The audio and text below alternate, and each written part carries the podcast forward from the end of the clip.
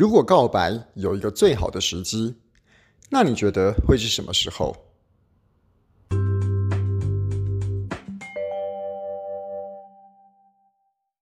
各位人生实验室的朋友，大家好，我是科学 X 博士。我们人生实验室这个频道呢，主要是用一些逻辑跟理性的思维与想法，来处理一些我们在生活上、职场上、感情上，甚至于是亲子关系上面所面临的一些问题跟一些障碍。那大家呢，也可以用一种像是在做实验的方式，把我们节目中所提供给大家的思维跟想法带到自己的生活里面。看看是不是也可以解决自己生活中所碰到的问题，同时也优化自己的人生。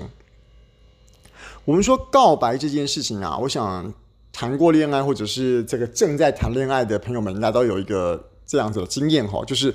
哎，面对自己喜欢的对象，那可能在暧昧或者在暗恋对方的时候呢，哎，希望有一天能够跟对方真正成为这个一个伴侣，成为一个男女朋友的关系。那至于要确认这样子的关系呢，可能中间告白就是一个必要的动作，必要的一个做的一个过程。好了，那到底什么时候才是一个告白最好的时机？当然了，我今天在讲这个告白最好的时机这个议题的时候，并不是在跟大家讲说，哦，譬如说是在这个花前月下啦，或者是在对方生日的时候啦，对方什么时候最开心的时候，并不是要讲一个。告白之后最容易成功的那个时间点，我再说一次哦，我今天强调的是，告白最好的时机，要讲的并不是要跟大家解释说在哪一个时间点你的告白最容易成功，我反而是要从另外一个角度来看，是什么时候你应该要决定要做告白这个动作。好，我们先来看一下哦，当我们在思考。告白是什么时候？什么时候应该告白的？这个当下，想必自己一定是对这段关系其实没有很大的把握，因为你觉得糟糕了，糟糕了！我现在跟我这个喜欢的对象，或者是我这个暗恋对象，可能维持现在一个若有似无，好像是好朋友，又好像是有点暧昧的关系。但是呢，你会觉得有点担心，担心说现在关系还说得过去。但是呢，如果我一旦告白之后，会不会受到对方正式的拒绝，或者是说对方也觉得其实维持现在的关系，两个人就是做好朋友就好了？你今天特别表现出你是要追我，跟我在一起，那我可能没有这个想法，所以我还要特别跟你保持距离。也就是说，如果你会想说，到底我要什么时候来告白才好？那表示你其实对告白之后会成功。这个事情并没有很大的把握，所以你才会思考说，那我到底什么时候要告白？不然，如果你很有信心的话，随时都是可以告白的这状况，那就没有没有思考这个问题的必要了。好了，那我们再来定义一下这个东西。当你在考虑什么时候要告白，而我们其实潜在心中代表的是我们害怕会失败，那也就是说，我们既然害怕会失败的话，我们其实心中就是把。告白这个事情以成功为目标，当做这件事情的最后的一个我们达成的一个这个目的地。我们告白就是为了要成功。那这个时候，听众朋友会讲说：“那不是废话吗？我今天告白当然是为了要成功啊，不然难道是我是为了要失败，为了要破坏两个人的这个维持了这么久的关系才特别去告白吗？当然不是啦。但是我想要说的是说。告白成功，这是我们心里面对告白这一件事情所预期的目标。但是预期的目标，并不是说我们非得要达成这个目标不可，而花尽一切的心思跟努力，就是要把它办成。当然，努力尽力这是应该的。可是我说的是，不应该把告白成功，也就是顺利的跟对方变成一个正式的男女朋友关系，这种这种结果，当做是我们今天告白这件事情的。唯一目标，这要怎么说呢？那难道告白这件事情还有另外一个意义在吗？其实，在我看来，其实是有的吼。什么时候是告白最好的时机？那就是看你告白的目的是什么。如果今天我们今天不是真的把告白成功当做是唯一的目标的话，我们再想想看，其实告白还有另外一层意义在。就是你想要把这段关系做一个确认了。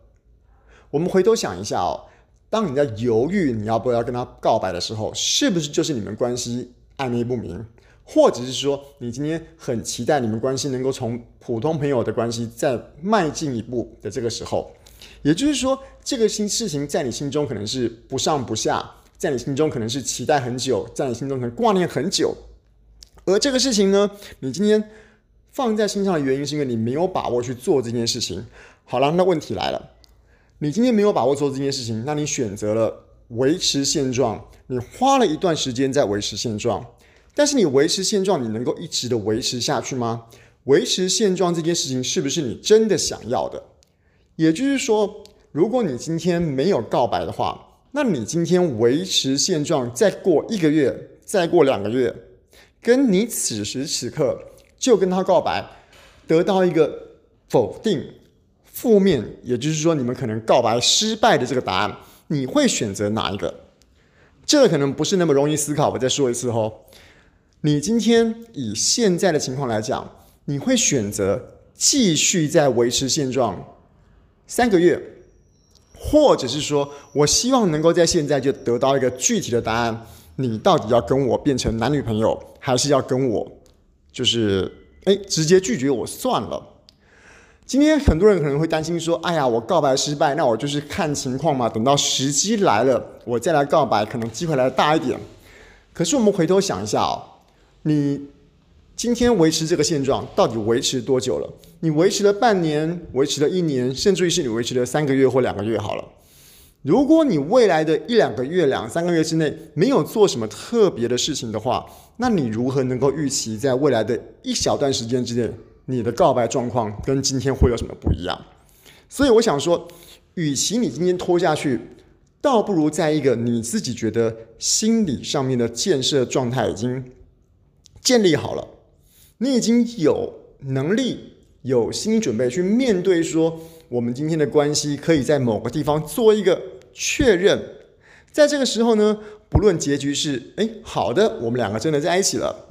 又或者是说，哎呀糟糕，这个我得到对方的一个具体的回应，而那个否那个具体的回应是否定的，我们可能就没办法在一起了。这对自己来讲都是一种关系的确认。你能够确认这个关系。也就是说，比起一直维持现状，比起一直暧昧不不明，其实，在某一种你心里已经准备好的状况底下，能够确定彼此不在一起，说不定是一个比较好的结果。也就是说，你可以考虑的是说，你要不要把两个人这种暧昧关系有一个结局？你要把这个把这个 case 给结案了。你们要从两个人这种暧昧不明的关系毕业了，把这种过程画了个句点。你今天告白这个动作的结局，并不是只有把对方追到，而是你今天要把这个关系画下一个句点。而就算是你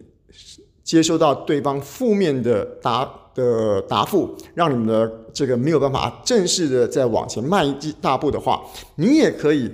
从此之后，把心思放到其他地方，不要再花很多的心思继续的追求对方，或者是说花很多的心思去经营对方的跟彼此之间彼此的关系，又或者是说你必须再把这个平常的想方设法，怎么样能够让自己关系更近一点，把自己的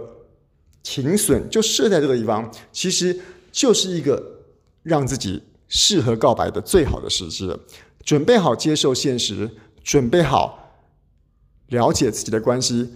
彼此的关系能够到一个什么样的地步？当你这一切都准备好的时候，那就是你一个最好的告白的时间了。好了，我们今天的节目就差不多到这个地方。人生实验室呢，除了是我 Podcast 的节目名称之外呢，它同时也是我。出版过的一本书，那里面同样是用一些逻辑跟理性的方式来思考一些人生的问题，那配合一些我设计的表格跟公式，可以帮助大家在思考很多事情的时候有一个具体的脉络。那有兴趣的朋友们呢，可以把这个书找来看看。那如果你对我个人或是人生实验室这个节目有任何的想法呢，也欢迎各位在 Apple Podcast 留言给我。那你也可以在 Facebook 或是 IG，甚至于是 YouTube，很简单的就可以搜寻到科学 X 博士的频道。那也欢迎大家追踪订阅。那我们今天节目就到这个地方喽，拜拜。